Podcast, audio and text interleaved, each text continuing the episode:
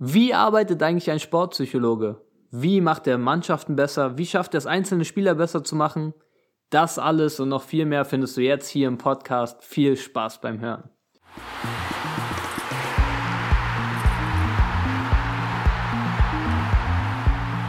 Willkommen zum Mind Game Fußball Podcast mit Christoph Kleinert.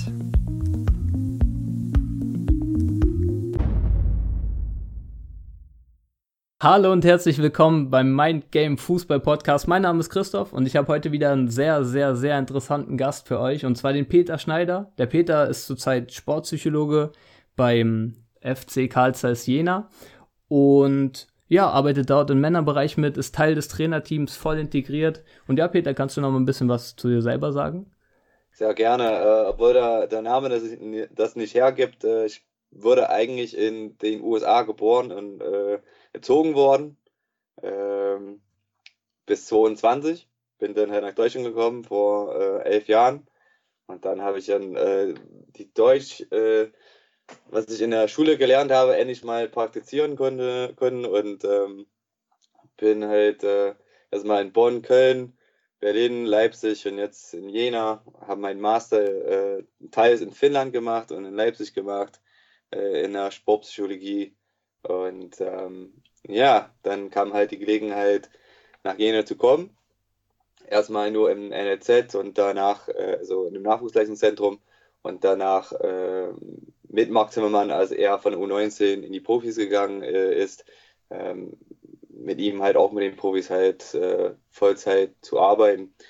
Äh, ja, also das ist so die ganz kurze, kurze Zusammenfassung sozusagen. Jawohl. Also dann würde ich mal direkt reinstarten in die Fragen. Und zwar, der denkst du, dass das mentale, also der mentale Aspekt im Fußball ein wichtiger Aspekt ist? Wie siehst du das? Also für mich ist die Antwort ganz klar. Also ja. Die, die, also prozentual, also wenn man halt sagen möchte, es gibt Leute, die sagen, hey, das wird 50% mit dem Kopf oder 70% oder 90%. Ähm, Andreas Pirlo sagt, ein ganz gutes Zitat, äh, deine Füße sind einfach die, die Werkzeuge, also dein Gehirn ist eigentlich, was ein Fußballer ausmacht. Also die richtige Entscheidung zu treffen auf dem Platz, wenn es drauf kommt, das ist das Allerentscheidende. Also wenn man mich fragt, ob das ein wichtiges Komponent ist oder wie viel, äh, ich sage nicht, dass es ähm, so viel Prozent äh, ist, 10, 20, was, was weiß ich. Ich sage meistens ist das das entscheidende äh, Faktor, dass man eine, dass man zu einem erfolgreichen Fußballer wird. Ähm, das kann man nicht sagen, äh, eine genaue Zahl oder ein genauer, genauer Prozent. Jawohl. Jetzt ist es ja auch so, dass du mit auf der Trainerbank sitzt, also bei den Spielen und zuguckst und ja, auch immer, ja, vielleicht direkt ganz direkt am Geschehen dran bist. Und auf was achtest du da genau? Also sind es vielleicht genau die Entscheidungen, die getroffen werden von den Spielern auf dem Platz, wo du ein Auge drauf hast? Oder was guckst du dir genau an und worauf achtest du bei den Spielen, wenn du zuguckst? Na, es gibt äh, bei einigen Spielern äh, bei uns äh, ein paar Witze, dass ich mein Heft immer auf der Bank habe und ich schreibe was die ganze Zeit. Und da wollen sie immer wissen, was ich da, da, da, da drinnen schreibe. Meistens zeige ich denen, weil es nicht unbedingt solche ganz große Geheim, Geheimnisse oder so. Es sind eher Fragen. Es ist das Allergrößte, was ich da, da aufschreibe in der ersten Halbzeit, in der Halbzeitpause, zweiter Halbzeit. Ich stelle mir Fragen und was gerade geschieht, also auf dem Platz, warum einer sich so verhält, warum der, also Trainer oder Spieler. Du hast meistens, äh, du kriegst nicht alles mit, was auf dem Platz passiert. Das ist einfach so. Ähm, weil es einfach zu laut ist, weil da zu viele andere Störfaktoren sind. Äh, was klar, du kriegst ein bisschen mit die Kommunikation, aber selbst der Trainer ist halt krass abhängig von dem Spieler, der vielleicht mal in der linken Bahn oder rechten Bahn spielt, weil der kann mit dem halt dann reden, kommunizieren und nur vielleicht, wenn es eine kurze Verletzungspause gibt oder nach einem Tor oder so, ähm, also die Sachen fallen, fallen weg. Und ich denke, einer, der denkt, dass der auf viele, viele Sachen achten kann von der Bank, äh, ich will nicht sagen, dass er lügt, aber der überschätzt einfach, wie viel Informationen er wirklich auf, also von der Position aufnehmen kann. Deswegen, während des Spielsverlaufs, ich schreibe mir Fragen auf, warum einer sich so verhält auf dem Platz, Und damit kann ich dann mit dem Video oder mit dem Spieler im Nachhinein die Situation nochmal durchgehen und fragen, warum hat er denn sich so verhalten, was ist denn dort passiert, ganz genau. Genau mit dem Trainer, weil während des Spiels ist es auch nicht so, dass du mit dem Trainer dann halt redest und sagst, komm, jetzt entspann dich, tief durchatmen, das ist Käse. Also es geht einfach darum zu sagen, in der Minute, das ist passiert und ich habe eine Frage dazu. Ähm, das ist, wo ich, worauf ich am meisten achte, die Körpersprache der Jungs, die Kommunikation vom Trainer äh, zu, zu den Spielern ähm, und auch den Kleinigkeiten, die dann halt äh, auf der Bank passieren, äh, wie die Jungs halt sich unterhalten, äh, manchmal positiv, manchmal negativ. Im Endeffekt, wenn du was aufschreibst, dann hast du das schwarz auf weiß vor deinen Augen am nächsten Tag, äh, in zwei Tagen, in einer Woche und das geht nicht verloren. Also das, das, ist, das ist das Allerwichtigste, dass du dabei bist, dass du mit aufsaugen kannst und im Endeffekt, dass du äh, was speichern kannst für, für, für die, die richtige Arbeit als Psychologe, die weg vom Platz passiert, also die halt in diesen Einzelgesprächen stattfindet oder in diese kleinen Gru Gruppengespräche äh, Gesprächen stattfindet. Finde ich auf jeden Fall richtig stark, dass du ja direkt Fragen aufschreibst und vor allen Dingen ja auch, wie du schon gesagt hast, ich bin auch ein großer Fan davon, immer die Dinge aufzuschreiben, weil man ja so auch nicht die Möglichkeit hat, sich selber zu belügen, sondern man hat ja so relativ objektiv, natürlich aus seiner subjektiven Wahrnehmung, aber relativ objektiv die, die Spielminute und die Beobachtung. Und ist es dann letztendlich so, dass du mit den Fragen, die du dir aufschreibst, ähm, die ja Reflexion anleiten willst der Beteiligten, also der Trainer oder der Spieler? Und ja, inwiefern stellst du die Fragen ihnen dann auch persönlich? Also möchtest du damit erreichen, dass sie so zu einer gewissen Art Selbstreflexion kommen über deine Fragen, die du ihnen stellst? Oder was hast du da für Ziele noch so dahinter für dich? Na, klassische, klassische Antwort vom Psychologen kommt darauf an. An sich sage ich, ich gucke einige Fragen an am nächsten Tag. Meistens, also ich gucke nicht direkt danach die, alle Fragen an. Wenn wir halt Auswärtsspiel haben und dann zurückfahren, ja, es kann ja sein, dass ich ein paar die Fragen nochmal anschaue, weil wir zwei Stunden im Bus oder drei Stunden im Bus sitzen. Aber allerdings, äh, für mich ist es das Allerwichtigste, klar, dass ein Spieler sich selbst reflektiert, ähm, dass, dass die Frage vielleicht ähm, ja, dieses Lerneffekt einfach verstärkt.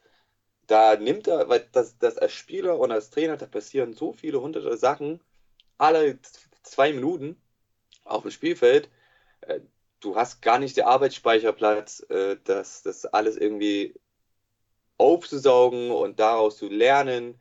Ähm, vielleicht das können die absolute Top-Profis, die, die können schneller lernen, direkt in dem Moment. Äh, allerdings, das Gehirn ist krass limitiert, was Arbeitsspeicher angeht. Und vor allem, wenn du dann unter Stress bist und auf dem Platz stehst oder neben dem Platz als Trainer, du bist unter zu viel Strom. Also die Fragen kommen dann am nächsten Tag oder in zwei Tagen sogar, wo sie sich äh, gefangen haben. Die sind halt jetzt ruhiger und klar, dann können sie die Situation ohne Motion nochmal bewerten für sich und reflektieren. Also das ist das, das ist das Ziel, was man dann äh, im Endeffekt machen möchte. Habt ihr dann direkt einen Termin, also dass man so sagt, keine Ahnung, zwei Tage nach dem Spiel ist immer die Spielauswertung und da ist auch Zeit eingeplant für die jeweiligen Fragen oder für die ja, für die Arbeit, die du dann mit den Spielern oder mit dem Trainer machst? Oder ist es dann immer so nebenbei, dass äh, das dann halt ja dazu kommt, irgendwie im Alltag? Na, mit dem Trainerteam ist es dann ziemlich klar abgesprochen. Es ist nicht immer ein Tag danach oder zwei Tage danach. Das, das wechselt sich ein bisschen ähm, von, der, von, der, von, der, von dem Trainingsplan an, äh, ab. Allerdings, es wird dann halt am Anfang der Woche ausgewertet. Das, das auf jeden Fall. Das mit den Spielern, wie gesagt, da ist dann wieder diese Frage, okay, wie viele Fragen sind wirklich wichtig? Wie viele Fragen sage ich jetzt auch, weil ich auch auf der Bank sitze und auch ein bisschen mit Fieber? Ja, die Frage war eigentlich sinnlos, sie braucht nicht stellen. Oder, ja, nee, die will ich unbedingt mal stellen und zwar sofort. Ähm, oder ich hebe es mir einfach auf für später, weil ich sage halt, okay, ich habe diese Frage zwei, dreimal hintereinander mal aufgeschrieben ähm, ich bin immer noch nicht auf den Spieler zugegangen. Also ich muss es auf jeden Fall mal, ich will ihn damit konfrontieren.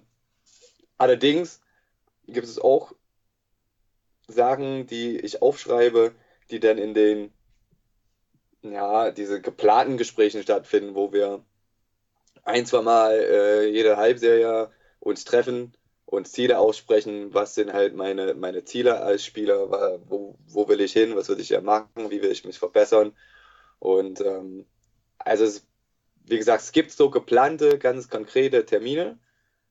Ähm, aber mit den Spielern ist es dann eher, ich sag einem, hey, kommst du mal zehn Minuten eher zum Training, lass uns mal einen Kaffee trinken und hat mal eine Frage für dich oder hat man zwei Punkte für dich. Äh, es ist, es ist auch von einer lockeren Art und Weise. Finde ich auf jeden Fall richtig gut. Also wenn das auch ja, vor allen Dingen so dann angenommen wird letztendlich, weil kann ja dann auch sein, also bei anderen Vereinen vielleicht, dass dann äh, die Spieler sagen, ja, habe ich eigentlich jetzt nicht so Bock, extra zehn Minuten früher zu kommen, aber da ist ja dann auch wahrscheinlich eine Lernbereitschaft. naja, als Profis, ich sage, das ist ein guter Punkt, als Profis, ähm, sage nicht, dass sie keine andere Wahl haben, das, das, das, da würde ich lügen. Ich finde aber wichtig zu sagen ist, wenn du als Psychologe die Rückendeckung vom Trainer hast und du als Psychologe auf den Spieler zugehst und sagst, pass auf, ich möchte mit dir reden, können wir uns mal 15 Minuten vor dem Treffpunkt äh, erstmal treffen? Und er sagt, nee, kein Bock, der hat das Recht dazu, allerdings ist nicht, dass ich das zum Trainer renne, also das geht, das geht überhaupt nicht. Äh, allerdings, der Spieler wird einfach der Spieler merkt, glaube ich, wenn du zum Trainerteam gehörst oder zum Funktionsteam gehörst, du hast einen gewissen Respekt auch. Also es ist nicht, dass ich ihn zu mir rufe, weil ich sage, ja, da hat was Schlechtes gemacht oder Falsches gemacht. Ich habe mal vielleicht ein paar Punkte, ein paar interessante Fragen für dich, die dir, dir helfen könnte. An sich ist es nichts anders, als wenn der Athletiktrainer sagt, pass auf, ich müsste, dass du mal 10, 15 Minuten eher kommst, weil du musst unbedingt ein bisschen mehr Oberkörperkraft oder Beinkraft oder ich will mal äh, Proposition mit dir halt durchführen. Also irgendwas anders machen. Da würde kein Spieler sagen, ja, pass auf, äh, nee, kein Bock, da komme ich nicht. Also das ist, das ist, wo das Trainerteam sich entwickelt hat, dass jeder, jeder Teil, jedes Teil des Trainerteams zu einem Spieler sagen darf, pass auf, ich möchte, dass du zehn Minuten eher da bist, fünf Minuten eher da bist, damit wir halt was besprechen können. Und also jetzt reden wir von 15 Minuten, das ist ja gar nichts. Also normalerweise ist es dann eher, ich frage einen Spieler, können wir uns äh, in der Mittagspausezeit, können wir uns mal einen Kaffee trinken gehen oder so. Ähm, da sage ich, ähm, klar, da könnten sie eher Nein sagen. Aber wenn du halbwegs, nicht halbwegs, aber wenn du vernünftig arbeitest als Psychologe und du gewinnst das Vertrauen deiner Jungs, dann, dann würden sie eher Ja sagen. Und ich sage auch dazu, ist es nicht, dass ich von jedem Spieler, ähm, also oder das sage besser, es ist nicht, dass ich mit jedem Spieler jeder Woche treffe und es gibt eine Handvoll Spieler, mit denen ich viel weniger tue als mit anderen. Das hat halt damit zu tun mit der Bereitschaft, halt in diesem Bereich mehr machen zu wollen oder nicht. Aber an sich gibt es auch Spieler, die weniger in Athletik der machen wollen. Die sagen auch, ich habe nicht so einen Anspruch da. Ähm, dann muss man einfach sagen, dass das muss jeder für sich auch ein bisschen so entscheiden. Hm. Du hast ja gerade schon angesprochen, also so, dass ihr als Trainerteam sozusagen gleichwertig seid und auch, ähm, also jeder seine Rolle hat natürlich, ähm, aber so jeder das Recht hat oder dass so die Hierarchie in Anführungsstrichen so ganz klar ist, dass jeder zu den, auf den Spieler zugehen kann und jeder mit dem Spieler reden kann und so weiter. Wie, also so auch generell die Kommunikation und die Klarheit dann letztendlich ja zwischen den Rollen ist ja auch eine wichtige Sache. Also, dass der Trainer oder dass der Spieler weiß, was der Trainer von ihm denkt, dass der Trainer vielleicht äh, weiß, was du von dem Spieler denkst und so weiter, die ganzen Sachen. Wie stellst du in deiner täglichen Arbeit sicher oder wie stellst du klar, äh, dass ja zwischen den Trainern Klarheit herrscht und zwischen den Spielern Klarheit herrscht, also so, dass diese Klarheit ähm, ja einfach da ist und dass jeder weiß, woran er ist, sozusagen. Also, zwischen innerhalb des Trainerteams ist es leichter als zwischen Spielern und Trainern. Weil innerhalb des Trainerteams ist es dann klar ausgesprochen. Also dann ist es wirklich, ähm, ich brauche das, diesen, das von dir, 1, 2, 3, so ist es. Und äh, es ist dann eine andere Nummer, wenn halt der Trainer mir sagt, ha, irgendwie, äh, ich kriege nicht, was ich unbedingt mal will von irgendeinem aus dem Trainerteam. das wird dann ganz schnell geklärt. Ich finde, das ist dann leichter irgendwie, weil wir auf einer Ebene, äh, auf einer Ebene sind. Ähm, und es gibt dann halt Sachen, die dann nicht immer klar sind. Es gibt dann Probleme in Absprache mit, ja, ein Spieler, der muss ähm, zu dem Physio, zu dem Termin oder so. Das, das, das, weil wir Menschen sind, weil irgendwie Kleinigkeiten passieren, wo wir halt äh, nicht perfekt kommunizieren. Oder wo einer, also Sender-Empfänger-Problem, einer hat so kommuniziert und es ist ein bisschen so anders angekommen. Das sind so Kleinigkeiten. Aber ich sage, unter einem Trainerteam ist es leichter, die Sachen ganz schnell auszubaden und einfach ganz klar auszusprechen. Spieler-Trainer ist eine andere Sache, weil da gibt es so viel mehr Kommunikation als nur, wir unterhalten uns. Weil wer wird aufgestellt, wer, wer, wer ist in den Kader genommen? Ähm, selbst in der Trainingswoche, wer spielt bei Rot, wer spielt bei Blau? Ist das die A gegen B-Mannschaft? Das ist äh, die Körpersprache im Endeffekt, wie, wie kommuniziert oder wie oft kommuniziert der Trainer mit, mit dem und dem und dem und wie oft redet er mit dem und dem äh, während des Trainings.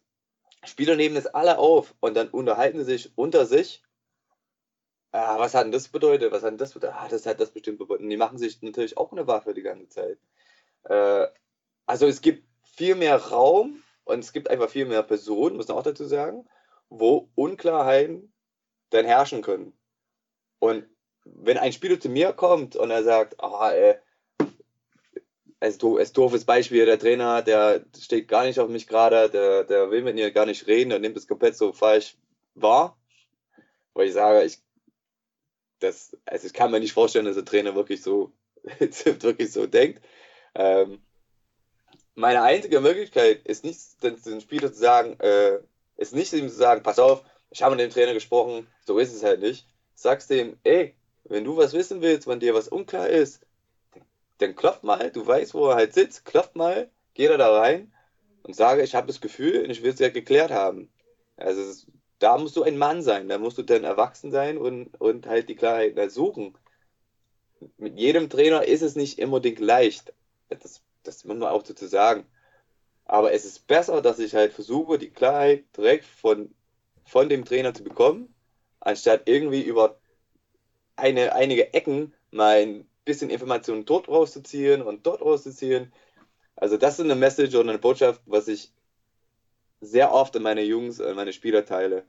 Einfach Klarheit suchen. Nicht die, nicht die zweite oder dritte in der Kette mal fragen, was hat er eigentlich damit gemeint, sondern geh mal zur Quelle. Geh mal einfach dorthin, klopfe, klär's und hast deine Antwort.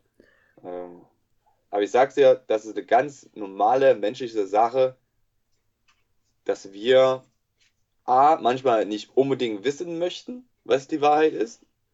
Also wir würden lieber uns ja was erzählen.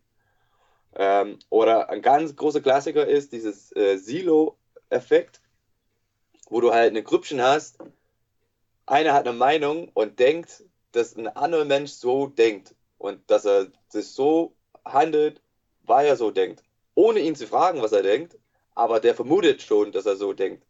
Und der erzählt dann einem seinem, äh, seinem Partner in seinem Grüppchen, ja, so hat er, so hat er äh, jetzt gehandelt, weil er so denkt. Und dann sagt er, ja, du hast recht. Und dann verstärkt das. Und dann noch einer in der Gruppe sagt, ja, genau so ist es. Und plötzlich, also so entstehen auch Gerüchte, muss man also sagen. Aber genau so bilden sie eine Meinung über, ein, äh, über eine Handlung, die gar nicht stimmt, weil sie nicht erstmal die Klarheit gesucht haben. Ähm, das ist, wie gesagt, das ist menschlich, das kann jeder halt, halt irgendeiner jetzt mal erfahren in seinem Leben, ob es in der Mannschaft ist oder ob es in einem Büro ist. Das passiert dann halt. Allerdings, wenn Unklarheit da ist, dann geh mal zur Quelle und klär das.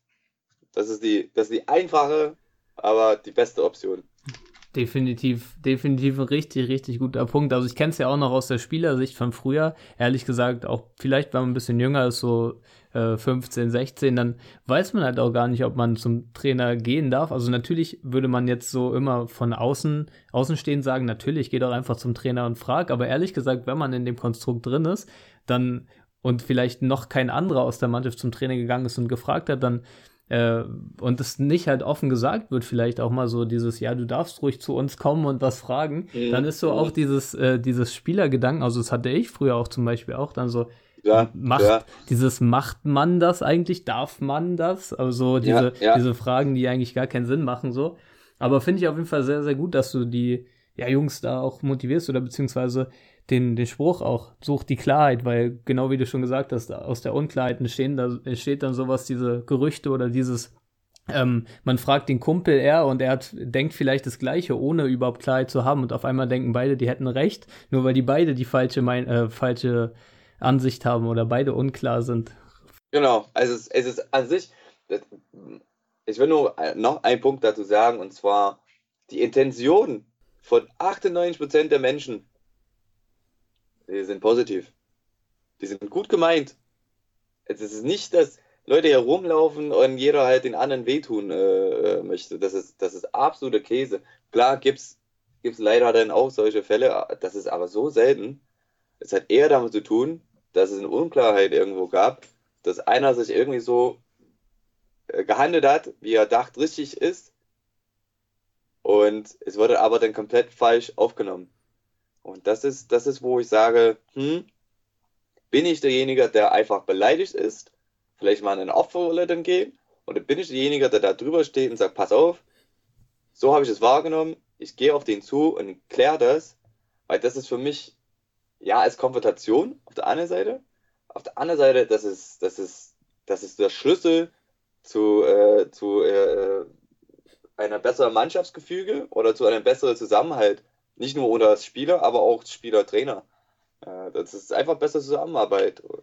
Klarheit, Klarheit wird immer, diese klare Hierarchie, diese klares Verständnis, ähm, so kannst du besser arbeiten. Punkt. Ja, definitiv. Aber da gehört ja dann letztendlich auch so dieser Mut dazu oder auch da dieses Vertrauen untereinander, dass man so weiß, dass der andere einem ja nichts Böses möchte. Da muss man sich aber auch immer wieder so ja selber hinterfragen oder sich auch wirklich mal selber in Frage stellen ähm, letztendlich, ob, ob diese Gedanken vielleicht, diese, diese schlechte Stimme, die ja jeder mal im Kopf hat, dieses so, ähm, ja, ob die vielleicht gerade Sinn macht oder ja, ob es dann wirklich ja. besser ist, einfach mal hinzugehen und zu fragen, wie du schon gesagt hast. Ja, aber gut. stell dir vor, es ist leichter, wenn er, wenn er, wenn der andere böse ist, oder? Es ist leichter. Und dann sagt er, äh, der hat einfach, der, der will einfach, dass ich nicht spiele oder der, der, der mag mich einfach nicht. Das ist leichter. In die Opferrolle zu gehen ist immer leichter, ja, aber nicht, ja, nicht wirksamer. Also deswegen, deswegen, also das, da, da sage ich, guck mal in den Spiegel, wer bist du für ein Mensch? Ja. Ne, also das muss man einfach klar sagen. Das, das, das machen einige Menschen wirklich unangenehm. Und äh, da sage ich auch, da habe ich letztens ein sehr gutes Gespräch mit zwei Psychologen, ähm, einmal von Bielefeld, einmal von, von Bayern haben uns, äh, uns unterhalten und, und das war ein ganz großer Punkt, war, na, wie reflektierst du? Guckst du selbst in den Spiegel und überlegst eigentlich, wo, wo deine Gedanken herkommen? Wo kommen deine Gedanken her? Oder warum, warum denkst du so über einen anderen oder über eine, ein Ereignis?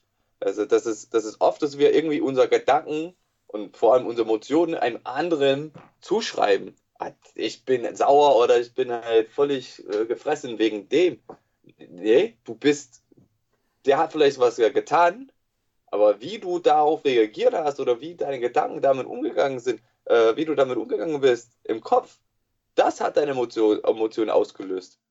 Äh, und äh, das vergessen wir ganz schnell. Also ich auch, ich bin, bitte, also ich bin nicht hier derjenige, der alles weiß und alles gut kann.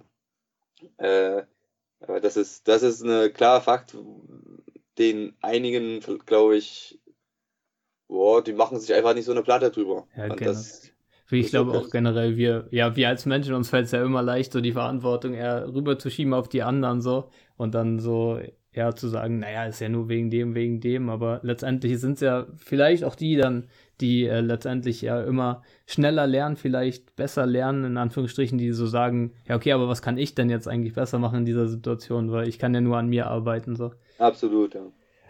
Eine interessante Frage ist mir noch gerade aufgekommen, also finde ich, die mich auf jeden Fall interessiert. Bei diesen Zwischengesprächen, die ihr macht, du hast ja gesagt, so ein bis zweimal vielleicht im halben Jahr, wo ihr dann vielleicht euch auch trefft und über Ziele oder Zwischenziele redet von den einzelnen Spielern, mhm. sprichst du da auch die, die Punkte an, sowas wie, wer bist du eigentlich als Spieler? Also so, dass der Spieler mal seine Stärken, seine Schwächen an, äh, aufschreibt oder auch vielleicht in diesem Gespräch ja schon mal so klar macht oder sich, dass du vielleicht anleitest, dass er sich darüber Gedanken macht, wer er eigentlich ist als Mensch, weil das meinst du ja gerade auch so, dass es halt dann letztendlich in dieser Kommunikation auch wichtig ist, zu wissen, wer man selber ist, wer möchte ich sein, bin ich jemand, der hingeht und mit Mut fragt oder bin ich eher jemand, der zurückgezogen ist und immer die Schuld den anderen gibt, weil ich glaube, da würde ja jeder erstmal antworten, somit ich bin eigentlich einer, der Mut haben möchte, so, so möchte es mhm. sein. Sprecht du so eine Punkte da auch an? Klar, also das ist eine, das ist eine, bei mir geht es weniger um die Stärken, Schwächen, was auf dem Fußballplatz denn passieren. Klar, also wir reden gerne über Fußball, ich auch. Also da habe ich auch dann gespielt und äh, ich liebe den Sport. Allerdings mit den Spielern möchte ich am meisten mit Sachen so Identität vielleicht mal arbeiten. Das, das hast du auch angesprochen. Was bin ich für ein Spieler? Klar, da, da, da reden wir darüber. Aha, ich bin so einer, der immer vor der, vor der Viererkette als Sechser spielt. Ich bin defensiver Sechser und ich will abräumen, ich will den Staubsauger, den zweiten Ball landet immer bei mir. So eine Identität. Also wie redet ein gegnerischer Trainer über mich? Da, klar, da ist das, wir fangen von dort aus, weil ich sage, Menschen mögen lieber dann halt über dieses Bildhafte äh, reden. Und dann halt, okay, von dem Punkt aus, okay, das ist, was ich möchte. Was muss ich denn machen, um denn dieses Ziel zu erreichen? Und da sage ich, ich kann nur bedingt helfen. Da kann ich nur, genau was du angesprochen hast, mit Mut, kann ich sagen, okay, dann haben wir den Mut, mit unserem Athletiktrainer deine, deine, deine Schnelligkeit zu verbessern. Oder hab den Mut, äh, jemand zu sagen, äh, ja, pass auf, äh, meine Kopfwelle sind einfach zu schwach, ich will es verbessern. Äh, das ist eine, das ist eine, das ist eine Mindset-Geschichte, finde ich. Mindset oder Selbstbild. Ähm, bin ein ganz riesiger Fan davon. Wie werde ich besser? Indem ich zugebe, dass ich noch was zu, also noch was äh, zu lernen habe. Äh, Punkt. Also ich sehr, also wenn ich ja mich als Beispiel nehme, ganz kurz, ich spreche fließend Deutsch, mache natürlich, äh, wie jeder mitbekommt, äh, Fehler dabei, äh, mache mal Fehler die ganze Zeit. Und ich schäme mich immer noch nicht nach zehn Jahren, wenn einer mich verbessert und sagt, äh, das musst du so und so schreiben und du sollst besser machen. Weil es geht einfach darum, ich will besser werden, ich will dieses Kritik. Ich, Kritik finde ich immer gut, ist eine Lernhilfe. Anstrengung ist immer gut. Also es ist immer besser, dass ich mehr Gas gebe. Ähm, ich finde ich find Herausforderungen immer top. Wenn, also jetzt bei uns vor allem würden vielleicht dazu kommen, ähm, ich möchte, dass ich eine neue Challenge, eine neue Herausforderung habe, weil ich würde dadurch besser. Und äh, das ist, wo diese Frage, okay, wer möchte ich sein als Spieler? Ich muss erstmals den Mut haben, genauso diese Sachen, die ich angesprochen habe. Ich muss mehr, erstmals erkennen, okay, ich muss mich mehr anstrengen. Ich muss halt mit den Hindernissen besser umgehen. Ich muss die Kritik immer als Lernhilfe sehen. Ähm, und ich muss dann vielleicht mal ein Vorbild haben, der das schon gemacht hat.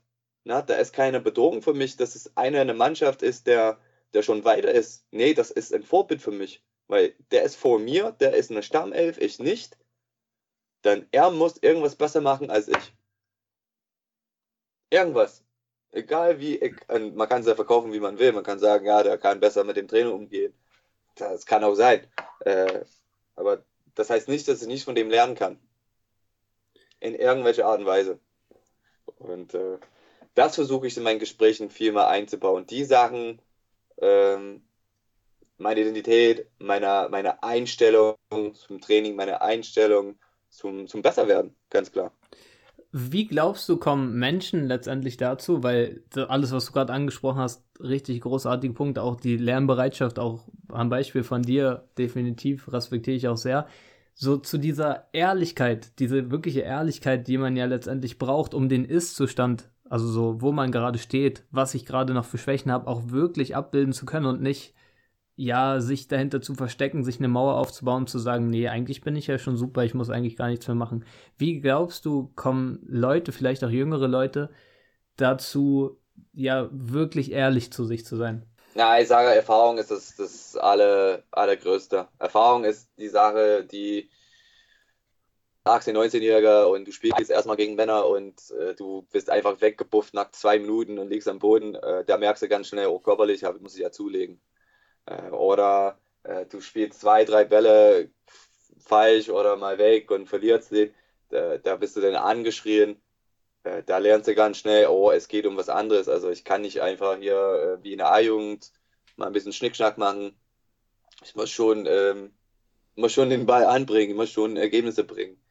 Da sage ich, das ist das, für mich ist das Allerhöchste, dass du dann gestandene Spieler hast, die, die dann mal den Weg ein bisschen zeigen. Klar, nicht nur mit anschreien oder nicht mehr mit ihr äh, wegkretschen oder das, das ist ein Teil davon. Auch den Weg zeigen, wie man halt, äh, wie man, einfach wie weit man entfernt ist von dem, was man erreichen möchte. Ist völlig okay. Also, äh, das, ist, das ist eine Sache, die man nur, also man, man lernt, dass man Begrenzungen hat, nur da, dass er halt dann gegen äh, Hindernisse stoßt. Also sonst, wo, woher willst du wissen, dass du das nicht, äh, dass du, äh, dass das sogar, dass du es das besser machen könntest? Ja. Äh, oder dass es nicht ausreicht. Also das ist denn, das ist das allerbeste Beispiel. Also ich brauche Hindernisse, ich brauche ähm, ich brauche einen gewissen Widerstand, damit ich merke, oh, da, da habe ich noch Potenzial nach oben, da muss ich auf jeden Fall noch was machen.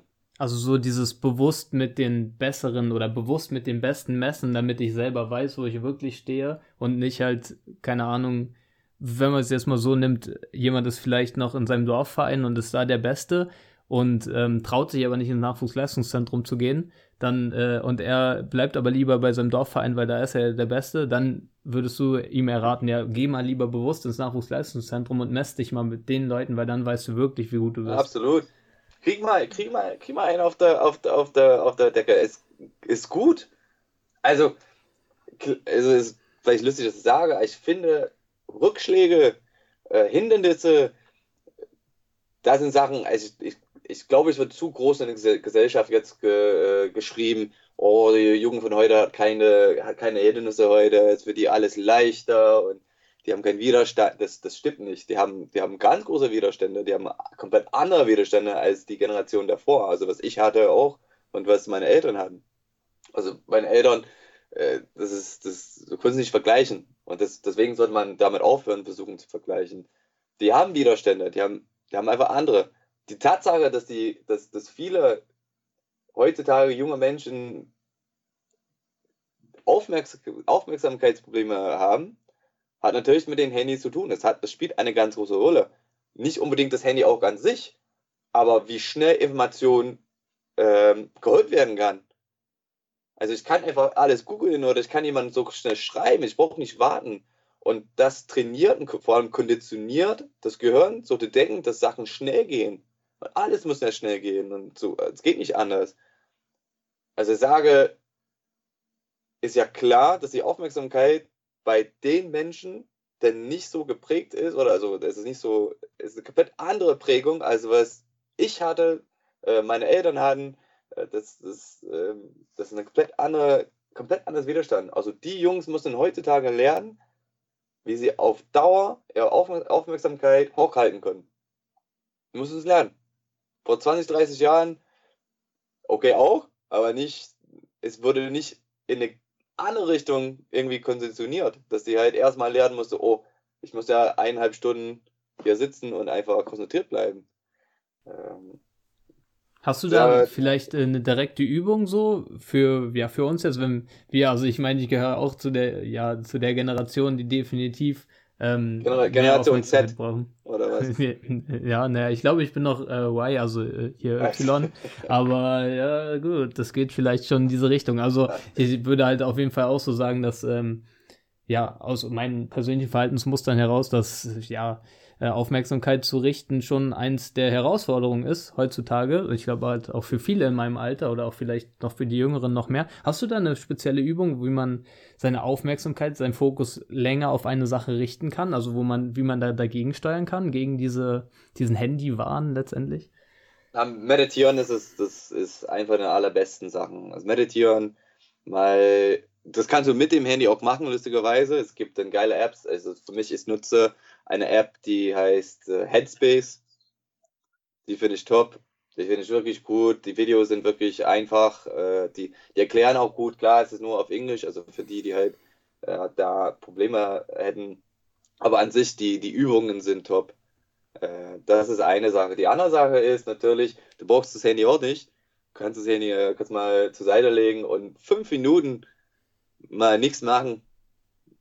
Also das ist für mich der Wahnsinn, jemand zu sagen, äh, setz dich mal hin, fünf Minuten, dann merkst du, oh, ich habe ja gesagt, du solltest ja nichts machen und nach zwei Minuten du fängst an, eine Zeitung zu lesen. Also du, du bist irgendwie halt, ja, konditioniert sofort noch Informationen aufzunehmen. Na, keine neue Information. Die einzige Information ist, na, dass die Sonne scheint oder dass, dass du eine, eine, ja, ins Leer einfach guckst. Das klingt mal lustig. Für einige Lehrer, die würden sagen, ähm, ja, ich habe genug Schüler bei mir, die ins Leer gucken, aber ähm, die sind schon da, die sind schon da, die sind, sind äh, sehen nur so aus, glaube ich. Ja, sogar so wie du gerade gesagt hast, dieses fünf Minuten mal nichts machen. Ein Freund von mir, der ist auch gerade ja auf dem Weg irgendwie in den Männerbereich und er, also er ist halt auch jemand, der viel und hart extra trainiert. Und er macht es wirklich mindestens einmal die Woche, hat er gesagt, dass er sich einfach vor eine weiße Wand setzt. Und jetzt ist er mittlerweile bei 45 Minuten, er hat so gesteigert, dass er 45 Minuten alles ausmacht und nur auf einen, einen Punkt auf der Wand, Wand, fokussiert. Und er meinte, es ist unfassbar, was er da für, für Effekte von hatte. Also er meinte mhm. einerseits, dass danach sein Kopf immer komplett leer ist, dass die ganzen Störgedanken erstmal rausgesprudelt sind, so nach einer gewissen Zeit. Und er meinte sogar, äh, dass wenn er auf dem Platz ist, dass er das Spiel also dass das Spiel für ihn langsamer abläuft. Also so, dass er schneller reagieren kann, weil alles sieht für ihn ein bisschen langsamer aus. Damit, mhm. damit nimmt er viel mehr wahrscheinlich wahr oder viel gezielter, fokussierter war, als er davor wahrgenommen hat. Das fand ich auch unfassbar. Ja, also, ja. Du, du trainierst das Gehirn damit. Also das, was Leute nicht verstehen, die denken wirklich, dass das untrainierbar ist. Die denken wirklich, dass das untrainierbar ist, diese Aufmerksamkeitsgeschichte. Also sagen, Hut ab, 45 Minuten mal einen Punkt anzustarren, also glotzen, das ist, das, das kann ich ja zumindest ja jetzt nicht schaffen. Das ist, das ist, das ist schon eine, das ist schon eine Herausforderung. Ja. Allerdings, äh, das ist ein ganz klassisches Beispiel von, äh, von Übung macht den Meister. Punkt. Also wenn du was übst, du wirst besser. Also das ist, das ist da, da kannst du jeder Sport, Sportwissenschaftler halt der Welt fragen, die würden genau das Gleiche sagen. Ob es mit einem Muskel zu tun ist oder deine Konzentration, das ist, das ist alles das Gleiche. Wenn dir diese Folge gefallen hat, lass mir gerne eine Bewertung da. Wenn du sonst noch Fragen, Anregungen oder Ideen hast, dann schreib mir gerne bei Instagram unter mindgame-fußball oder alternativ per E-Mail unter mindgame-fußball at gmx.de. Ja, dann frage ich dich, was kannst du davon für dich umsetzen und vor allen Dingen, wann fängst du damit an?